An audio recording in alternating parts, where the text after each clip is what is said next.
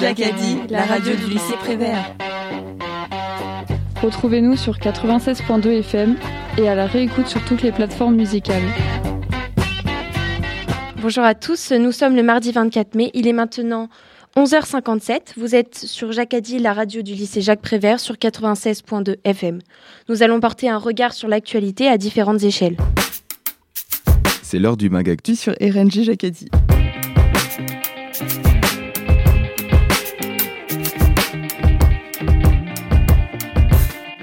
Et ce midi, on va plutôt parler d'actualité internationale. On commence tout de suite avec les frontières de l'Irlande. Clara et April, expliquez-nous en quoi la frontière entre l'Irlande du Nord et la République d'Irlande est-elle un nouvel enjeu du Brexit? Bonjour, Clara, peux-tu nous expliquer ce qu'est le Brexit et quelles en sont les conséquences pour les deux Irlandes? Les deux Irlandes se sont séparées en 1921 lors de la guerre d'indépendance irlandaise, 100 ans avant le Brexit. Le Brexit correspond au retrait du Royaume-Uni de l'Union européenne le 31 janvier 2020. 52% de la population britannique y est favorable.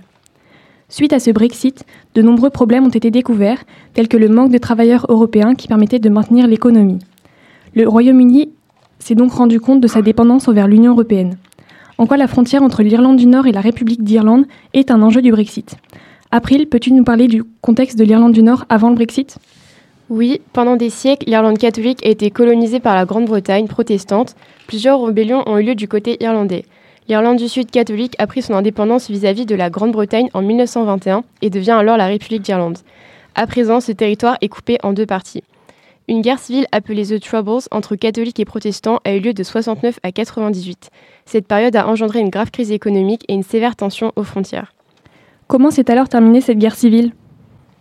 Au bout de 30 ans, cette crise a, finalement pris fin en 89 suite à l'accord du Vendredi Saint.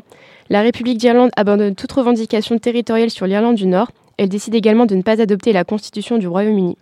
L'Irlande du Nord bénéficie de la paix entre les deux communautés, de l'ouverture complète des deux frontières et de l'impact bénéfique de l'UE. Qu'en est-il de l'économie? Le commerce entre les deux Irlandes et l'Union européenne est très présent. En 1995, le commerce irlandais représentait 1644,7 millions d'euros, contrairement à 2988,3 millions d'euros en 2015. L'Union européenne a donc permis un énorme soutien économique dans la région. Qu'en est-il du libre-échange après le Brexit? Contrairement à ce que l'on pourrait penser, plus de la moitié des Irlandais du Nord voulaient rester dans l'UE. Le libre-échange devient compliqué, ce qui engendre des problèmes économiques. Les marchandises européennes à destination du Royaume-Uni ne peuvent plus transiter par l'Irlande du Nord et les marchandises britanniques à destination de l'UE ne peuvent plus transiter par la République d'Irlande. Le Royaume-Uni se rend alors compte des bienfaits de l'Union européenne qui avait permis une coopération politique lors du processus de paix une plus grande coopération économique, une intégration et une indépendance entre les deux parties de l'île. Quelles craintes se sont fait ressentir lors du référendum de 2016 les, principales craintes portent sur les processus de paix et sur une possible reprise de crise économique dans l'Irlande du Nord. Si les frontières sont remises en place, il y aura alors un retour à la période sombre de l'Irlande, The Trouble, et donc à la guerre froide, ce que les habitants veulent à tout prix éviter. À l'heure actuelle, de nombreux habitants ont peur que des tensions apparaissent entre les frontières physiques. Pourquoi? Le Brexit prévoit une nouvelle frontière en mer d'Irlande pour lutter contre ce problème. L'Irlande du Nord n'est pas en accord avec ce projet de loi, puisque si les frontières sont créées en mer d'Irlande, il, y aura un, traitement différent entre celle-ci et le reste du Royaume-Uni. Ce projet de loi bouleverse les accords du Vendredi Saint. Nous pouvons donc affirmer que les frontières entre les deux Irlandes sont un enjeu du Brexit car elles ont besoin l'une de l'autre pour avoir une économie autosuffisante. Cependant, le Premier ministre britannique Boris Johnson, en souhaitant s'affranchir de l'UE, a provoqué un immense dilemme au niveau des frontières. La solution pourrait être de réunifier les deux Irlandes. Effectivement, le 5 mai dernier ont lieu des élections législatives en Irlande du Nord.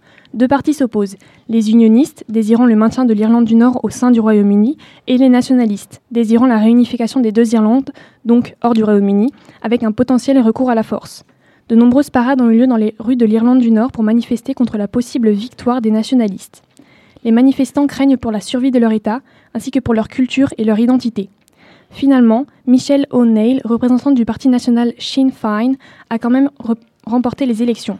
Nous pouvons donc nous demander si de nouvelles tensions liées à ces élections vont réapparaître. L'actualité internationale vue par les lycéens de Prévert. Merci Clara et April. On continue avec Clémence et Luna. Alors que la Russie envahit l'Ukraine le 22 février dernier, Clémence et Luna vont nous raconter que depuis de, de nombreuses années, la Russie de Poutine a des visées expansionnistes. Depuis son arrivée au pouvoir le 26 mars 2000, Vladimir Poutine se fait remarquer pour son régime dur et ses conflits de plus en plus nombreux. Ces moindres décisions sont analysées et le monde essaye de les comprendre. C'est pourquoi nous allons voir comment le passé de Poutine a renforcé ses convictions. Tout d'abord, nous verrons sa vie passée en Allemagne de l'Est et ensuite la vision du monde qu'il a aujourd'hui. Il faut d'abord connaître et comprendre la vie passée de Vladimir Poutine pour comprendre les décisions du président russe. Avant d'être un président, Vladimir Poutine était un espion du KGB de 1975 à 1991, le service de sécurité soviétique du renseignement et du contre-espionnage. Il travailla de 1985 à 1987 à Dresde, en République démocratique allemande. Il était chargé de rassembler les informations liées aux adversaires, le bloc de l'Ouest et particulièrement l'OTAN. Malgré le mode de vie difficile en RDA et les crises économiques, Poutine a une vie simple mais agréable. Il vit là-bas avec son ex-compagne et ses deux enfants. Cependant, une vie va changer Poutine et renforcer ses convictions. Clémence va vous l'expliquer. En effet, pour comprendre Poutine, il faut comprendre ce qui s'est passé la nuit du 5 décembre 1989. Après la chute du mur de Berlin, le pouvoir communiste décline. La population qui se soulève de plus en plus tente, le 5 décembre, de prendre d'assaut le siège de la police secrète est-allemande à Dresde. Et puis par la suite, un petit groupe tente de rentrer dans le siège local du KGB. L'officier, se sentant menacé malgré le recul de la foule face aux gardes, demande l'intervention de l'armée rouge. Cependant, la réponse reçue est loin d'être celle imaginée. Au bout du fil, on lui dit Nous ne pouvons rien faire sans les ordres de Moscou, et Moscou ne répond pas. Cette réponse est dévastatrice pour l'homme qui incarne maintenant Moscou, Vladimir Poutine. Cela lui a montré la faiblesse des élites politiques et la facilité que peut avoir le peuple à renverser le régime. Suite à cela, depuis son arrivée au pouvoir, Poutine va augmenter l'autorité sur sa population. Je laisse Luna nous en parler. Vladimir Poutine a sa vision du monde et ses propres convictions. Tout commence par l'emprise qu'il a sur sa population. Il utilise principalement la propagande.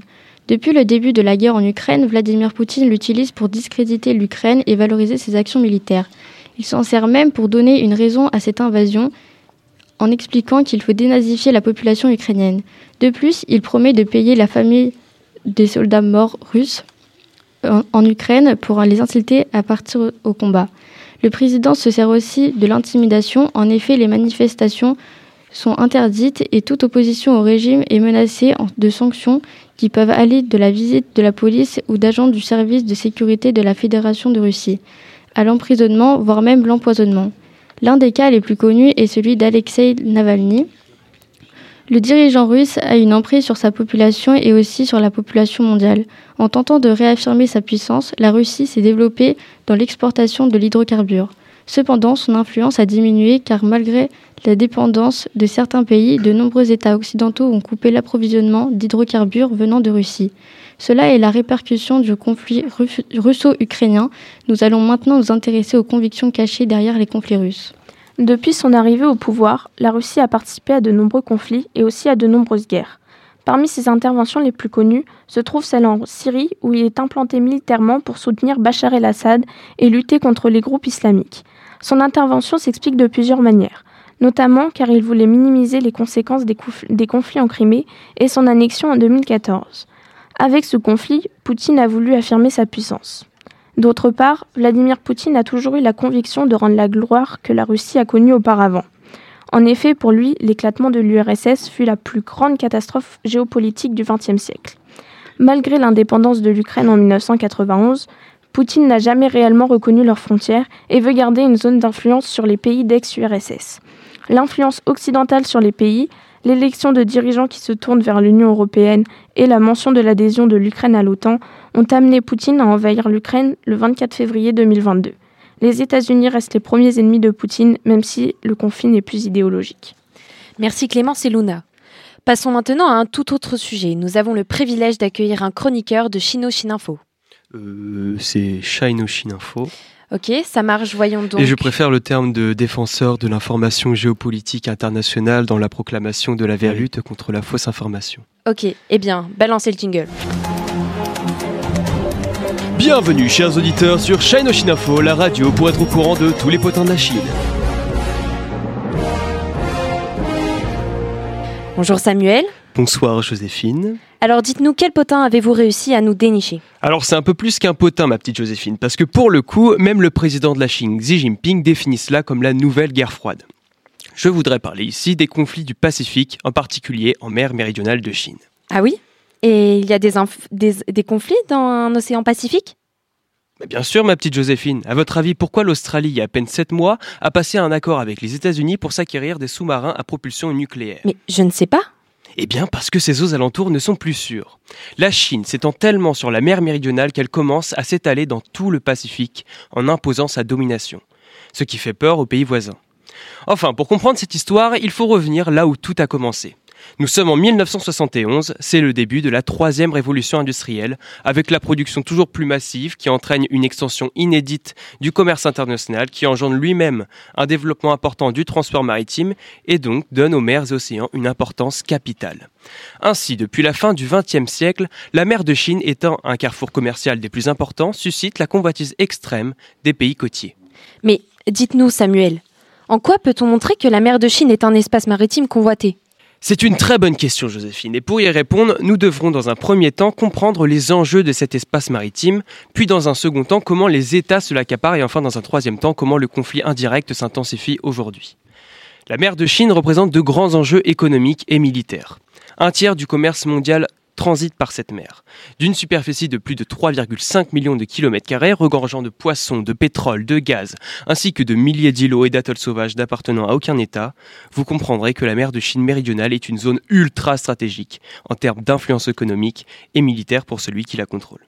Ces ressources permettent les échanges commerciaux, sa position un carrefour commercial primaire et le contrôle euh, des îlots et des atolls sont des enjeux militaires majeurs. Car un atoll, c'est pas un opticien, c'est une île de corail formée en anneaux avec un immense lingot à l'intérieur permettant d'y faire entrer des bateaux et de les protéger. Ainsi, l'atoll est l'endroit parfait pour construire une île artificielle et y installer une base militaire stratégique. En ce qui concerne la Chine, le contrôle de cette mer n'est pas primordial, il est obligatoire. 80% de ses importations y transitent. La mer en fait par ses ressources la première euh, le premier pays exportateur du poisson au monde. C'est donc un pilier majeur de l'économie chinoise et sans elle, la Chine perdrait de toute sa puissance. Car depuis le XXe siècle, la Chine cherche à étendre son pouvoir international en se basant principalement sur le commerce. Pour réaliser cet objectif, elle mise sur la conception de nouvelles routes commerciales, les nouvelles routes de la soie. Et dans la réalisation de cet objectif, le contrôle du carrefour de la mer méridionale de Chine est indispensable. Au vu de ces enjeux majeurs, chaque pays côtier cherche à prendre possession de ces espaces maritimes. La convention de Montego Bay a été régie en 1982, justement dans le but de partager équitablement les espaces maritimes stratégiques et économiques mondiaux. Ainsi, elle administre un droit maritime international en délimitant ces espaces et en alléguant des droits souverains sur les eaux côtières des différents pays. Si on devait expliquer cela grossièrement, cela veut dire que si on part de la côte d'un pays, sur environ 20 km, le pays peut faire ce qu'il veut dans ses eaux, elles lui appartiennent. La Convention mentionne aussi que de 20 km à 370 km de cette côte, le pays a des droits sur les ressources. Ça veut dire qu'il peut pêcher, extraire du pétrole, etc. C'est ce qu'on appelle la ZEE, zone économique exclusive. Puis enfin, après 370 km, ce sont des eaux internationales, c'est-à-dire qu'elles doivent appartenir à tout le monde. Comme ça, aucun conflit. Or, plusieurs pays en mer de Chine méridionale considèrent que leurs ZEE s'étendent sur des zones parfois à plus de 1000 km de leur côte, comme la Chine par exemple qui revendique les îles Spratly, déjà convoitées elles-mêmes par Taïwan, les Philippines, la, la Malaisie et Brunei. Ainsi, malgré la convention de Montego Bay, chacun fixe légitimement et unilatéralement, c'est-à-dire sans concertation avec d'autres pays, leurs frontières maritimes. C'est ce qu'on appelle une politique de fait accompli, soit comme si cela avait toujours eu lieu et qu'il ne faut plus revenir dessus. Pourtant, selon la Chine, la quasi-totalité de la mer lui revient.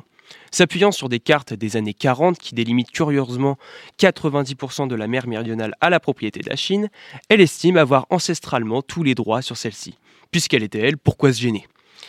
Elle profite donc de la guerre du Vietnam pour s'accaparer les îles Paracel au terme de nombreux combats navaux mortels, où elle y installe des bases militaires. Elle affirme encore plus son emprise en construisant des îles artificielles un peu partout dans la mer, en prenant possession des îles Spratly, on l'a vu déjà revendiqué par de nombreux pays. À partir de là, elle édite des lois mentionnant l'appartenance de chacun de ces territoires à la Chine. Et de cette façon, elle s'est accaparée réellement de la quasi-totalité de la mer. Si bien qu'aujourd'hui nous l'appelons mer méridionale de Chine, alors qu'elle n'a jamais appartenu légitimement à la Chine. En 2013, le président Xi Jinping affirme même, je cite,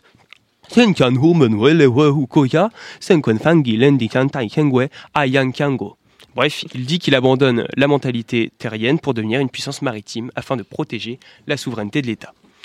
Enfin, aujourd'hui, de plus en plus de conflits indirects émanent de cette emprise chinoise sur la mer méridionale. Les pays voient de jour en jour la Chine prendre en puissance au détriment de leurs droits légaux et veulent par conséquent stopper cette emprise. En 2016, la Cour pénale internationale invalide les revendications chinoises, mais la Chine refuse de reconnaître cette décision. Récemment, des images nous ont même été parvenues montrant d'immenses bateaux de pêche chinois amarrés entre eux, formant d'énormes blocs massifs et immobiles présents un peu partout dans les zones revendiquées par la Chine.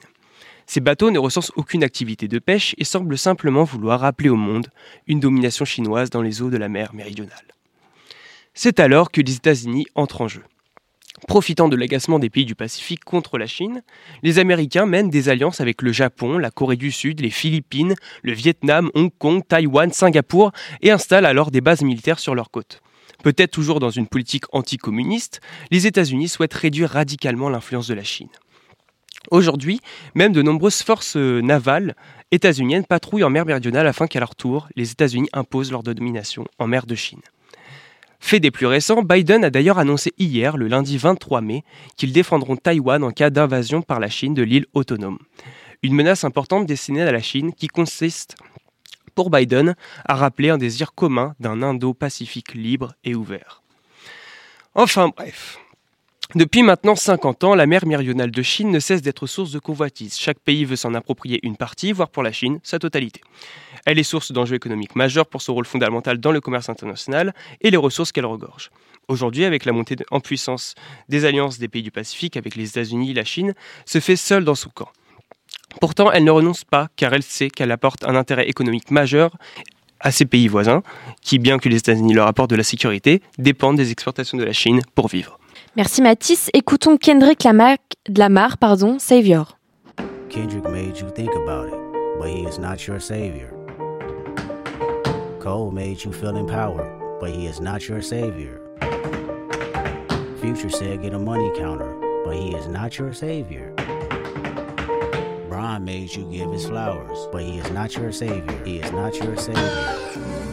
Mr. Morale, give me high five. Two times in a co-defendant, judging my life. Backpedaler, what they say you do to cha-cha. I'ma stand on it, six five from five five. Fun fact, I ain't taking back like it when they pro black, but I'm more Kodak black. Tell me where the money at, ayy, where the homies at. Universal call out, I can members only that, ayy. CC, wait a minute, Ben aquí, Ben aquí, c'est la vie, c'est la vie. I tell the whole truth from A to Z, ayy. Show me you real, show me that you bleed, ayy crackers. I seen arguing about who's blacker. Even blacked out screens and called it solidarity. Meditating in silence makes you wanna tell on me. Are you happy for me? Really? Are you happy for me? Smile on my face, but are you happy for me? Yeah, I'm out the way. Are you happy for me? Are you happy for me? Really? Are you happy for me? Smile on my face, but are you happy for me? Yeah, I'm out the way. Are you happy for me? Bite their tongues and rap lyrics, scared to be crucified about a song, but they won't admit it. Politically correct is how you keep an opinion. Tight lip, who dare to be different? Seen a Christian say the vaccine mark of the beast. Then he caught COVID and prayed to Pfizer for relief. Then I caught COVID and started to question Kyrie. Will I stay organic or hurt in this bed for two weeks? Want peace? Then watch us in the street. One protest for you, 365 for me Vladimir making nightmares. But that's how we all think. The collective conscious. Calamities on repeat. Huh. Are you happy for me? Really? Are you happy for me? Smile on my face, but are you happy for me? Yeah, I'm out the way. Are you happy for me? Are you happy for me? Really? Are you happy for me? Smile on my face, but are you happy for me? Yeah, I'm out the way. Are you happy for me? truth. It resides in the fire. The need of his dire, deceiving the lies. I know. Truth. It resides in the fire.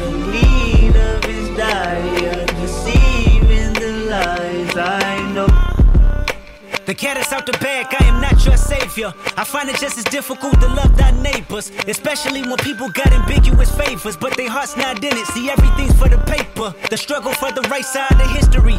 Independent thought is like an eternal enemy. Capitalist posing as compassionate be offending me.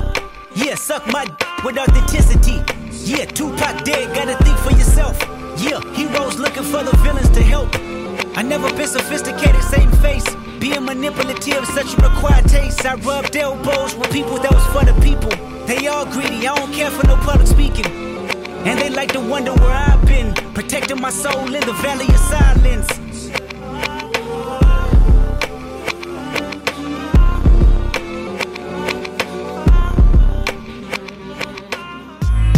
Jacques a la radio du lycée Prévert.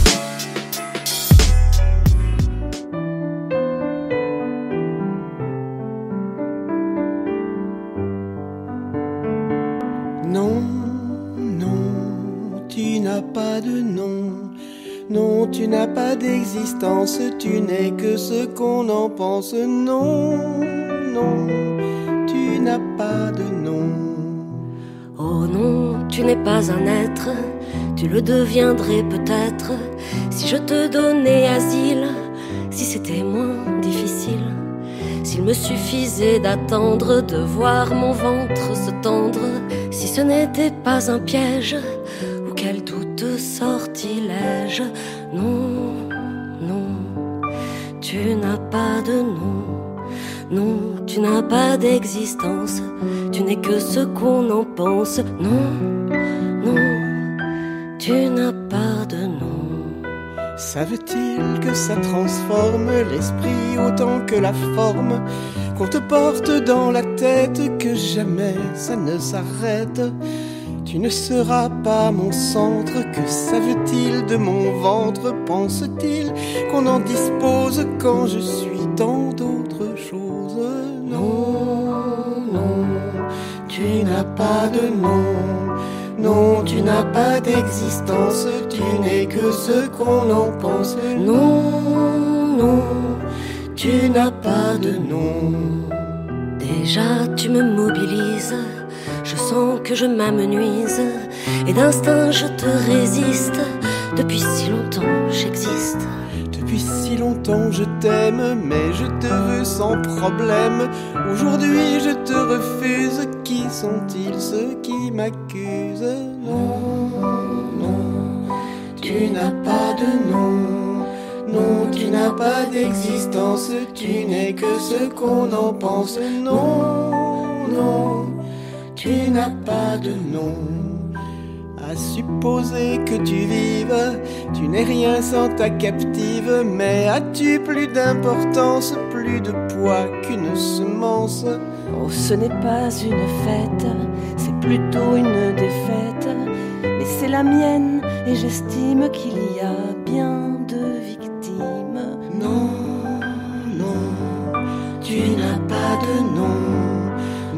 Tu n'as pas d'existence, tu n'es que ce qu'on en pense. Non, non, tu n'as pas de nom. Ils en ont bien de la chance, ceux qui croient que ça se pense, ça se hurle, ça se souffre, c'est la mort et c'est le gouffre. C'est la solitude blanche, c'est la chute, l'avalanche, c'est le désert qui s'égrène, larme à larme, peine à peine. Tu n'as pas de nom. Non, tu n'as pas d'existence, tu n'es que ce qu'on en pense. Non, non, tu n'as pas de nom. Quiconque se mettra entre mon existence et mon ventre n'aura que mépris ou haine, me mettra au rang des chiennes. C'est une bataille lasse qui me laissera des traces, mais de traces je suis faite et de coups et de défaites. Non, non, tu n'as pas de nom. Non, tu n'as pas d'existence, tu n'es que ce qu'on en pense. Non, non, tu n'as pas de On vient d'écouter un titre de Anne Sylvestre intitulé Non, tu n'as pas de nom, en hommage aux femmes américaines qui doivent à nouveau défendre le droit à l'avortement, qui est menacé par une proposition de loi visant à l'interdire. Passons maintenant à l'actualité du lycée. Aujourd'hui, on accueille Kylian, Oriane et la délégation internationale d'Erasmus en visite dans notre lycée. Écoutez. Écoutez. C'est les lycéens de Prévert qui l'ont fait. L'atelier média. S'exprimer pour comprendre. Donc euh, bonjour à tous et à tous. Nous avons le plaisir d'être accompagnés de quatre professeurs étrangers de nationalité roumaine, turque, grecque et française qui sont venus visiter notre lycée. So, hello everybody. Can you briefly introduce yourselves? What are your names? What do you do for a living? Where do you come from? And which city are you coming from as well? Alors, bonjour. Euh, je m'appelle euh, Katerina Dori. Je viens de Grec, de Grèce. Euh, je suis provisoire adjoint à Ecto Gymnasio de Patras. Patras, c'est la troisième ville de Grèce. Je suis aussi un professeur de la langue grecque ancienne et moderne. Hello, bonjour. I'm Hale Acar. Uh, I'm an English teacher uh, at an uh, at a primary school.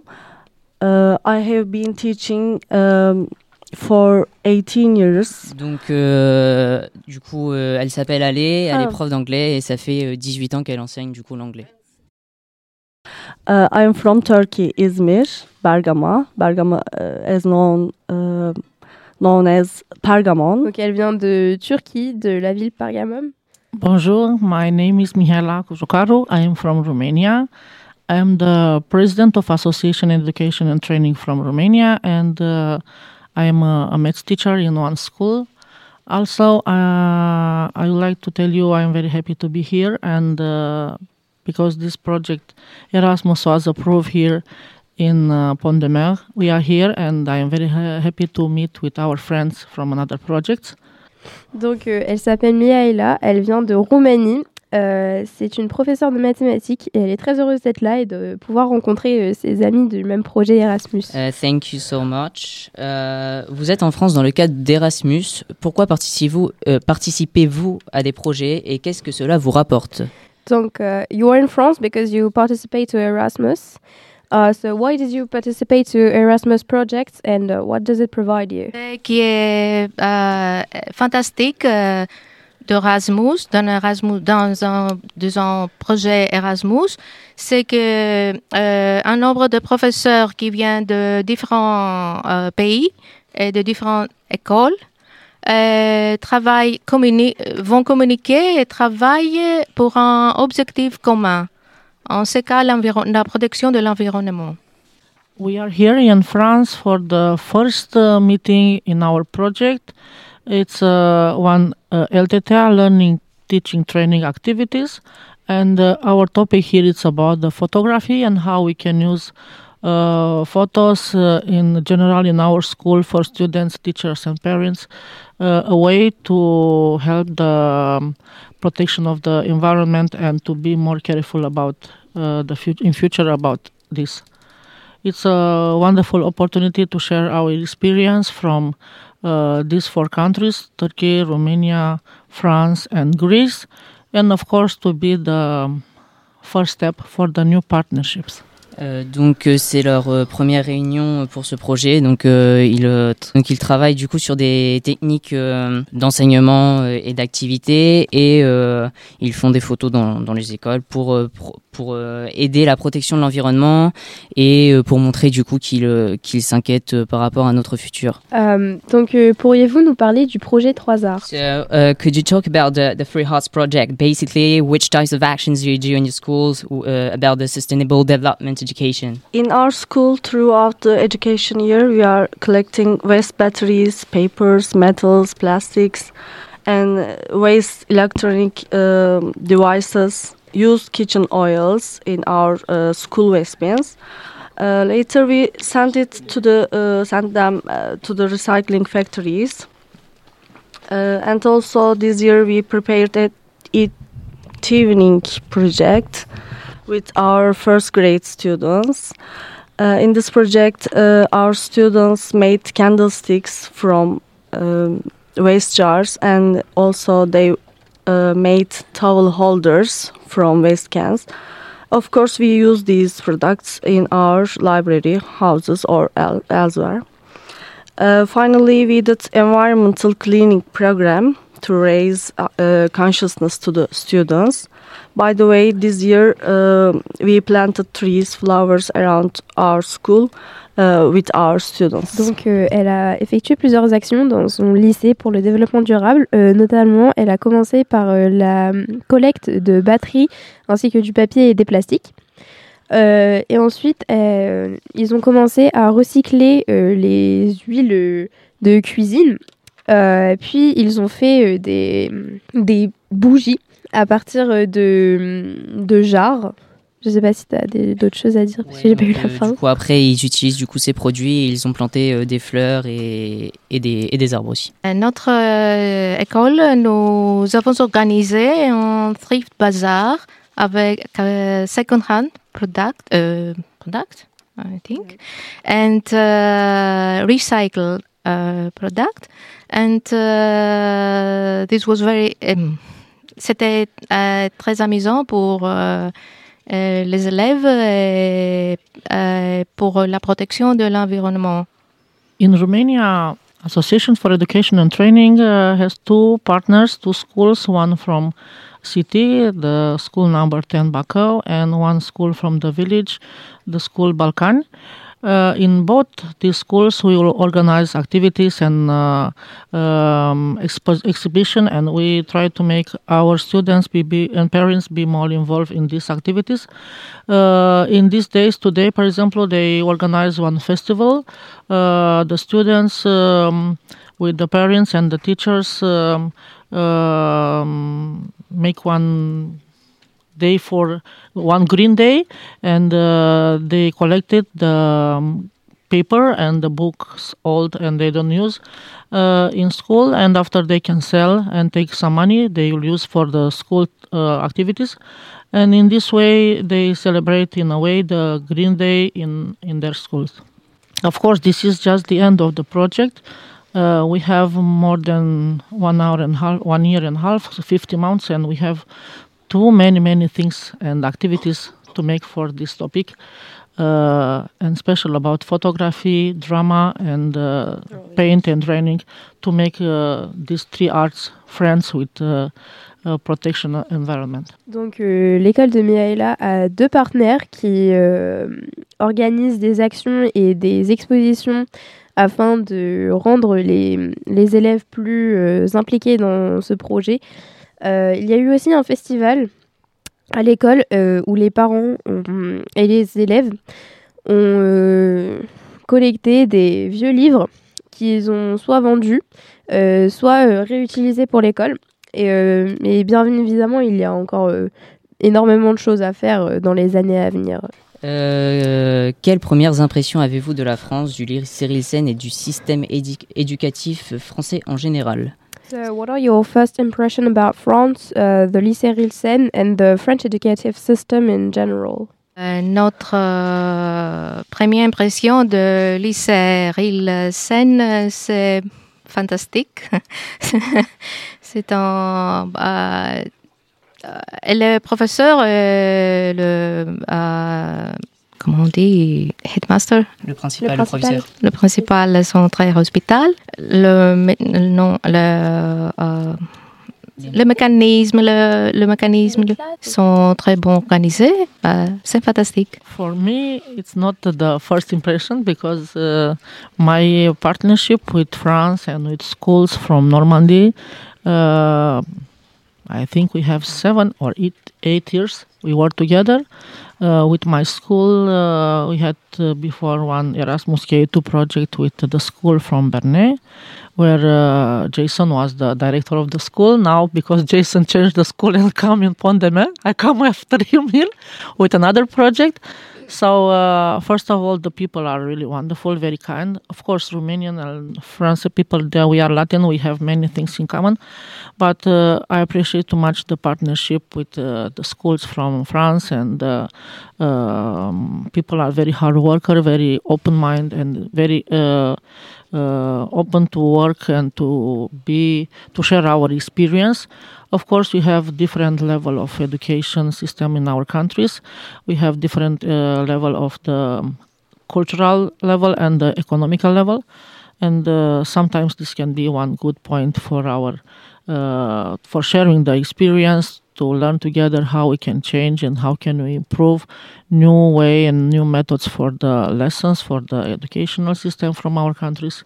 And of course for the new projects friendship and uh, erasmus spirit is always in france very welcome. And thank you very much for this. Donc euh, ce n'est pas sa première impression car ça fait déjà euh, à peu près 7 ans qu'il y a un, un, partenariat avec la France. Euh, elle a été visiter un lycée de Bernay euh, donc, elle nous a dit que les gens euh, ici étaient euh, très gentils, très appréciatifs, qu'ils étaient aussi très ouverts à partager leur expérience.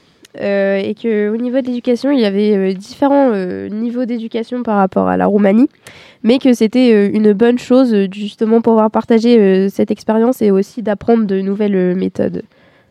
And uh, to finish this interview, we, we've got a question uh, for Michele. Uh, so, hello, Michele. So, next year you'll be part of this, um, the STEAM for Green project, uh, which is a project about the sustainable development. So, could you tell us more about this project and about what you will do next year in our school? yes, I am very happy to come back next year in this school and I hope uh, the project will be approved. I tried my best when I wrote that project. It's about uh, two very important points of the education, STEM education and in protection of the natural education, green schools uh, for both partners uh, from our schools, but not just us. Uh, the new project, um, it's about STEM education. I am uh, one STEM teacher. I am maths teacher, but in Europe, I was in the last five years the only Erasmus teacher in STEM education, and uh, uh, in the last five years I, I was teacher with one program STEM for all in five countries. Um, STEM is one of my uh, favorite topic in school for students. Not important the age of the students, of the parents, of the teachers. STEM education is about science, technology, engineering, maths, and art together. It's another kind of uh, education. It's a way when we try to make the students more motivated to study maths and science and technology because the um, future and the new the next jobs for them will be uh, very very sure about this kind of new skills and uh, our project will be in partnership with one university from Cyprus, one high school from Pitești Astra from Romania, one uh, center of excellence with uh, students very clever from Turkey, from Konya, one uh, association from Portugal. Uh, so in this way, we try to combine all the Europe, uh, European uh, uh, educational systems and to make our partners more involved in the Erasmus activities, to make the students more motivated to um, love maths and to make the science and technology one good friend for all of you, students and teachers. And of course, to be again one very important reason to be together to have good memories together and to share again Erasmus spirit with another five countries. Thank you very much. I hope the project to be approved. also, with your school, we have uh, um, another connection with K1 projects. So, uh, because your school is accredited, and congratulations for this uh, very important point of Erasmus. Um, I think 10 teachers from your school will come for tra- training courses with me. Uh, I will be the trainer for them in next year in Barcelona and in Antalya in Turkey. And uh, I will be very glad to meet them again and to have again new experience about uh, the topic uh, inclusive education and STEM education, the training course for teachers. Thank you very much. Good luck in your projects in every day, in school and in your life. Was great pleasure for us to be here. Donc euh, elle est très contente du coup de, de revenir euh, dans, dans, dans, cette école, enfin du coup prochainement. Donc ça va être du coup un projet pour protéger l'environnement et pour être spécialisé un peu dans l'éducation environnementale. Donc elle, elle est en relation du coup avec cinq différents pays pour ce projet qui, qui va parler aussi du coup des, des sciences, de la technologie. Et euh, pour elle du coup c'est une façon aussi de, de, de, rendre les élèves un peu plus motivés, euh, motivés pardon, à apprendre les maths. Et du coup elle aura aussi du coup une, euh, un partnership, un partenariat, un partenariat merci avec une université à Chypre, Portugal, en, en Turquie et euh, du coup, c'est aussi une, façon aussi de combiner tous les systèmes éducatifs européens. Et du coup aussi euh, une, grande raison, c'est euh, d'être ensemble et du coup de, partager ces projets Erasmus. Et elle félicite aussi du coup le lycée d'avoir obtenu son accréditation Erasmus. Elle nous souhaite aussi plein d'espoir pour notre, notre avenir et qu'on réussisse bien dans tous nos projets.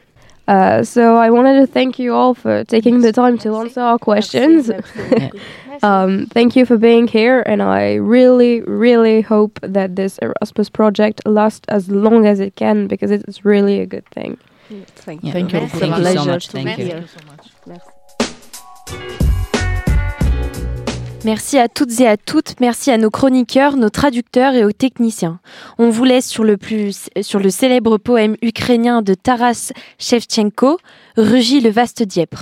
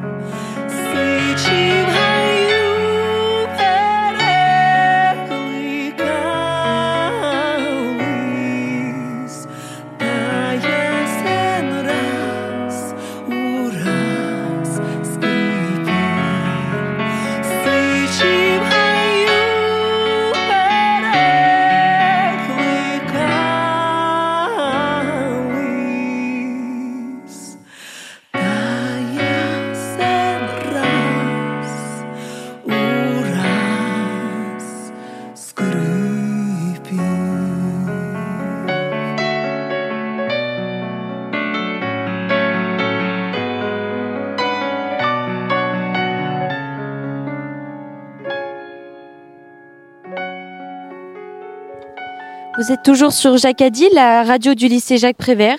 Il est maintenant midi 44.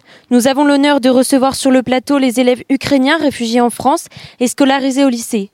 Avec leurs camarades de classe, ils ont voulu nous raconter le parcours et revenir avec nous sur la guerre qui déchire leur pays. Simon, c'est à toi.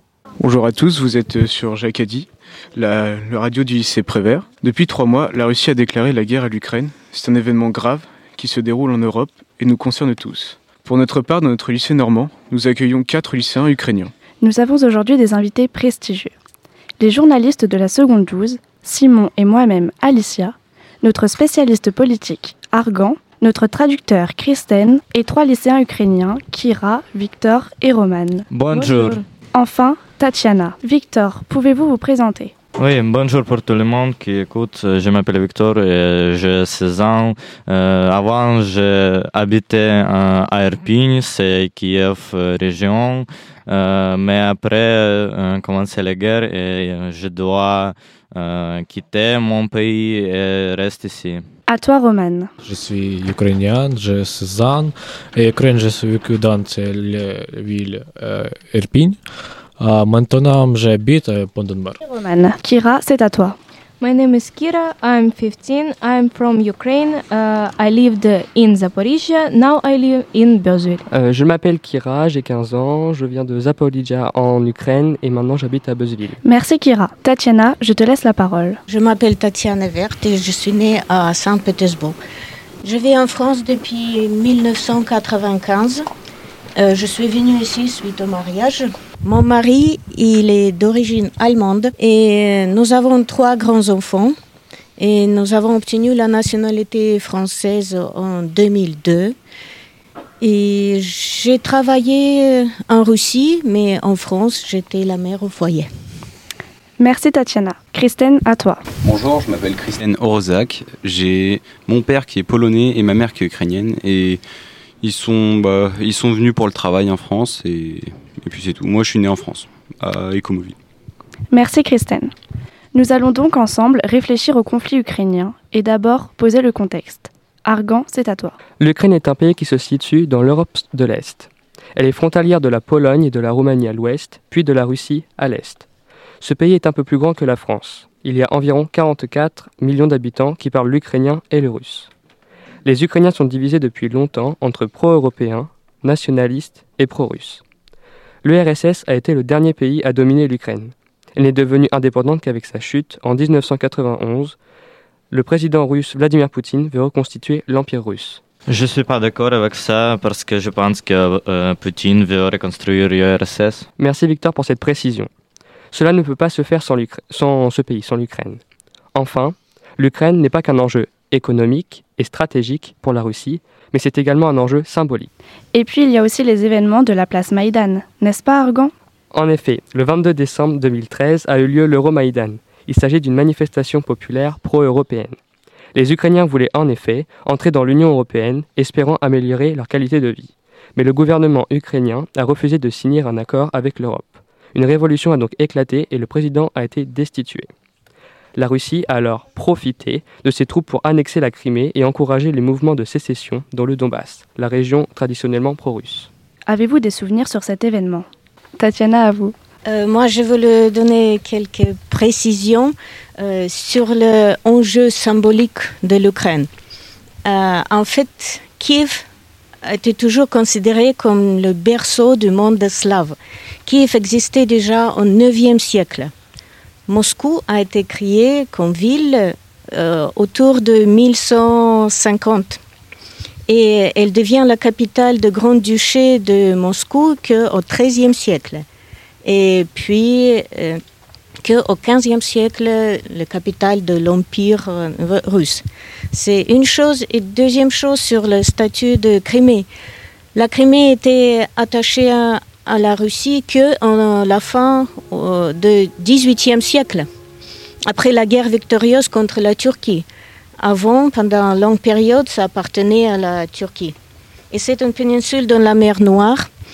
Et il y avait toujours le statut un peu spécial. Il y a une grande ville, Sébastopol, qui se situe en Crimée et qui était toujours la plus grande et importante base de la flotte militaire de la Russie. Et officiellement et juridiquement, Crimée appartient à l'Ukraine depuis 1954. Merci. Victor? Quand j'avais 9 ans, euh, j'ai entendu parler du Maïdan et euh, je sais qu'est-ce que c'est parce qu'en Maïdan c'était la première, première nouvelle dans l'Ukraine quand il commençait. Je, sais que tout le monde qui, qui était, en, qui était dans Maïdan, en Maïdan, il veut être libre, il veut devenir l'Europe, mais notre gouvernement n'est pas, n'est pas d'accord avec ça. D'accord, merci. А, Для мене Майдан був дуже великою катастрофою, як для громадянина цієї держави, так і для держави самої була велика катастрофа. Тоді на Майдані люди вийшли боротися за свої права та на те, на свій вибір. Euh, Maïdan, c'était une grande catastrophe en, en Ukraine. Donc, c'était euh, une sorte de révolution contre l'État. Donc, euh, des gens descendaient dans la rue pour manifester et même, bah, il y avait des violences. Nous allons maintenant évoquer les causes de la guerre. Argan, je te laisse la parole. Merci Simon. Pour commencer, Vladimir Poutine, président de la Fédération de Russie, a un rêve reformer l'URSS du XXe siècle. Mais il se justifie de différentes façons, comme l'opposition à l'OTAN que l'Ukraine souhaite rejoindre. De plus, Poutine se veut protecteur des populations pro-russes du Donbass. Puis, Poutine prétend que l'Ukraine n'est pas un vrai pays. Je le cite, L'Ukraine moderne a été entièrement créée par la Russie, ou pour être plus précis, par la Russie bolchevique communiste. Personne, bien entendu, n'a demandé quoi que ce soit aux millions de personnes qui y vivaient. C'est ce que Vladimir Poutine a déclaré le 24 février lorsque l'Ukraine a été envahie. Mais quelles sont les intentions exactes de Poutine? Il veut récupérer ce territoire qui appartient selon lui à la Russie et même le sauver. Puisque, toujours selon lui, l'Ukraine est la proie des nazis et qu'il est la mission de la Russie de dénazifier ce pays. Pour finir, il ne veut pas d'un État indépendant et pro-européen au bord de la Russie. Euh, Victor, euh, voulez-vous intervenir sur ce que Argon vient de dire? Oui, la raison de Poutine n'est pas vraie parce que tous les gens que je connais et euh, beaucoup, beaucoup millions de personnes dans l'Ukraine euh, ne veulent pas être avec la Russie. Euh, ils voulaient pas, ils, voulaient aller en Europe, ils voulaient être libres sans, Russe, sans Russie. Merci Victor. Nous allons faire à présent le portrait des deux personnages principaux de ce conflit, Poutine et Zelensky. Argan, à toi. Vladimir Poutine, né en 1952 à la tête de la Russie depuis, depuis 1999, est aujourd'hui président de la Fédération de Russie, après avoir été Premier ministre. C'est un ancien officier du KGB. Il exerce un pouvoir vertical et autoritaire. Il veut reconstruire l'URSS du XXe siècle dont l'Ukraine faisait partie. Volodymyr Zelensky, quant à lui, est le président de l'Ukraine. Auparavant acteur, il a joué dans une série devenue célèbre le rôle de président puis il l'est devenu ensuite, grâce à sa popularité, en 2019. Ce n'est donc pas un politicien professionnel. Depuis le début de la guerre, il est un leader incontesté pour son courage, son sang-froid, et il constitue un symbole de la résistance ukrainienne. Kira, Tatiana, voulez-vous réagir à ces portraits? Je veux juste dire quelques mots. Monsieur Poutine, euh, il a commencé sa carrière à Saint-Pétersbourg, et c'était dans les années 90.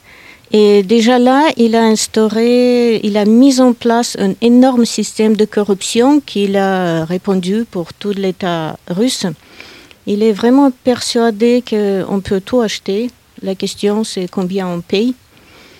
Et cette euh, stratégie politique, en fait, elle est très dévastatrice. Elle est suivante en Russie. Dès qu'il y a les problèmes euh, économiques ou les problèmes sociaux dans le pays et la popularité de leaders commence à baisser un tout petit peu, ils font toujours la même chose. Première chose, il faut attirer l'attention du peuple sur autre chose, chercher le coupable. Par exemple, les États-Unis, l'Europe ou l'Ukraine, qui, selon leur propagande, complètement sous la domination des États-Unis et de l'OTAN. Après, il faut présenter au peuple les victoires pour démontrer sa force. Exemple, les guerres en Tchétchénie, la guerre en Géorgie, annexie de la Crimée, lancement des vraies hostilités dans le Donbass, et maintenant cette opération militaire spéciale de militarisation et de nazification de, l'Ukraine. Kira, toi?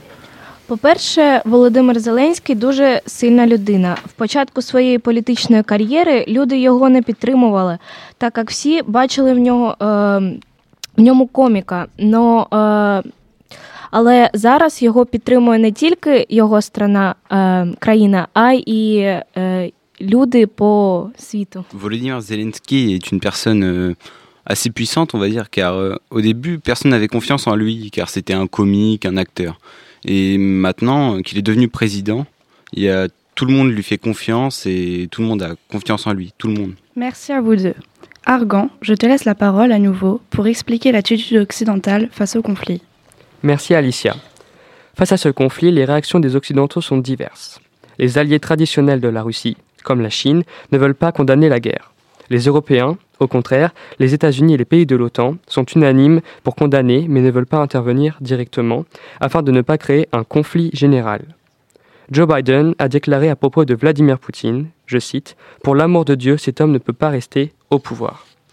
De plus, les États-Unis aident massivement l'Ukraine en fournissant du matériel militaire, tout comme les Européens. L'aide est aussi humanitaire, des tonnes de matériel, de produits de consommation courante parviennent depuis le début de la guerre en Ukraine. Ainsi, dans l'heure, un gros convoi s'est rendu en Roumanie il y a quelques semaines. Par ailleurs, les pays limitrophes et les autres pays européens accueillent des, des réfugiés ukrainiens. Plus de 5 millions de gens ont quitté leur pays depuis le début de ce conflit. Victor, Roman, Kira, pouvez-vous intervenir?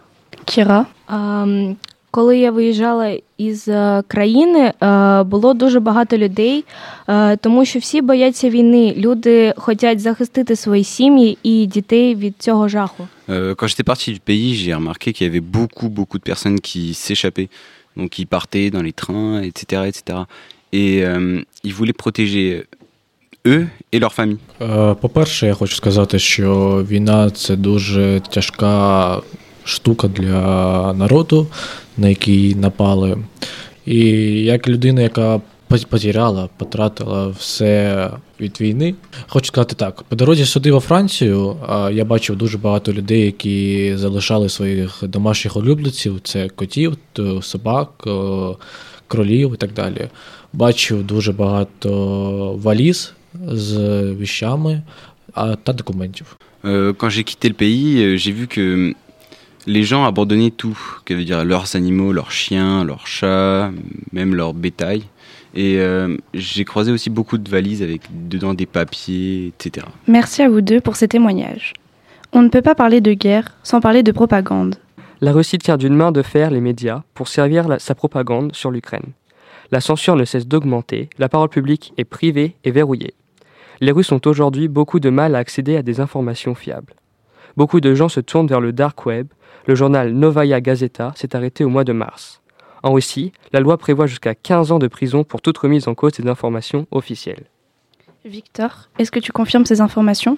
Euh, oui, je suis d'accord avec Argon, c'est ça. La propagande russe a tourné euh, contre les Ukrainiens, tous les Ukrainiens, et c'est très terrible. Tatiana, pouvez-vous nous donner votre point de vue? Euh, Je peux dire que la propagande, c'est la guerre par les mots. Et la propagande poutinienne, elle travaille depuis qu'il est au pouvoir, ça veut dire plus que 20 ans, en augmentant petit à petit les attaques. D'abord, et ça, je me souviens personnellement, des petites attaques, des petits moqueries sur les caractères, sur les Ukrainiens, sur la, la langue, comme si c'est une langue russe déformée. Après, plus fort, après, il y a des mots nationalisme, fascisme qui commencent à être dans les médias.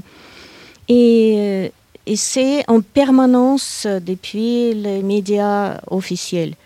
Je veux juste dire que le but de la propagande dans l'État totalitaire, en fait, c'est de persuader des gens qu'il ne faut surtout rien faire. Et que une personne qui a tout le pouvoir, il mieux sait dans toutes les circonstances. Et il donne toujours des consignes, comment il faut agir, comment il faut réagir, et ce qui est plus important et plus horrible, comment il faut penser. Et si vous ne suivez pas les conseils, là, vous avez mal. Et le but, c'est vraiment, et ça on voit, c'est développer la haine, pas possible envers tout le monde. Ça, c'est effrayant. Ouais. Merci beaucoup, Tatiana. Euh, maintenant, nous allons évoquer les nombreuses conséquences de la guerre. En effet, elles sont multiples. Morts, dégâts matériels, souffrances psychologiques, économie, émigration, etc. Sur le plan économique, il y a évidemment une énorme baisse du PIB des pays concernés. Le prix des matières premières s'est envolé. Les conséquences de la guerre se, font sentir sur les autres pays et sur l'économie mondiale. Beaucoup de villes ont été détruites, les campagnes sont ravagées et il n'y a plus d'infrastructures. Par ailleurs, 5 millions d'Ukrainiens ont déjà quitté leur foyer pour échapper à la guerre. Ils laissent derrière eux leur maison et parfois leurs proches. Victor, euh, veux-tu réagir à ces paroles? Mon réaction sur ça, c'était très difficile euh, quand, euh, quand on était c'est tout, euh, quand j'ai évacuation, quand c'est sans quitter à Irpin, c'était terrible. Pour finir, je laisse la parole à mes camarades ukrainiens pour connaître leur ressenti sur leur installation en France. Мені дуже подобається во Франції. Е, Для мене тут багато можливостей. Е, Мені подобається ця країна своїми краєвидами і традиціями. Ce pays, euh, en fait, est très bien pour moi car on peut avoir beaucoup de métiers, on peut avoir des bonnes études et euh, j'aime bien aussi le patrimoine bah, historique que le pays a. По-перше, Франція дала мені захисток, е, який не могла дати моя держава. А, Наразі я почуваю себе добре, займаюся тут спортом і розважаюсь. Під кінець хочу сказати велике дякую Франції та французам, які не кидають нас, не жалуються і підтримують нас як можуть. Euh, je voudrais remercier la France euh, de m'avoir donné même plus de droits que l'Ukraine et plus de choses. Et aussi, j'aimerais bien remercier les habitants français qui m'ont tout donné, qui ne m'ont pas rejeté et qui nous donnent tout au quotidien. Quand nous sommes arrivés en France, euh, nous sommes arrivés avec Roman, euh, c'est mon ami. Euh, nous avons été, été reçus par famille française, fra- famille française à, qui je suis très reconnaissant. C'est très bien. Il donnait moi mon ami et mon mère l'appartement maintenant. C'est bien. Mais est en France depuis deux mois et nous attendons d'avoir un nouvel appartement qui, euh, qui je pense, doit, doit donner moi et mon ami euh, et, et mon mère euh, français. Euh, ça marche lentement, mais depuis deux mois, mais j'espère très bientôt nous nous, nous, pouvons vivre dans notre appartement, dans Pont de Mer. Euh, je vais à l'école et autre chose. Je passe mon- mes lo- loisirs, mes loisirs. euh, je reste à la maison, euh, je, je lis les livres, euh, écouter musique, c'est autre, autre chose. C'est l'heure du Magactu sur RNG Jacadi.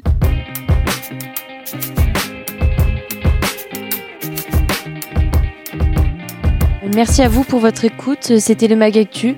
Euh, c'est tout pour aujourd'hui. Donc, je vais redire euh, où on peut trouver nos émissions. Donc, sur les plateformes d'écoute Deezer, Spotify et sur jacadi- jacadi.org. Vous êtes toujours en direct sur la radio 96.2 FM en vous souhaitant une bonne après-midi. Jacadi, la radio du lycée Prévert. Retrouvez-nous sur 96.2 FM et en podcast sur toutes les plateformes.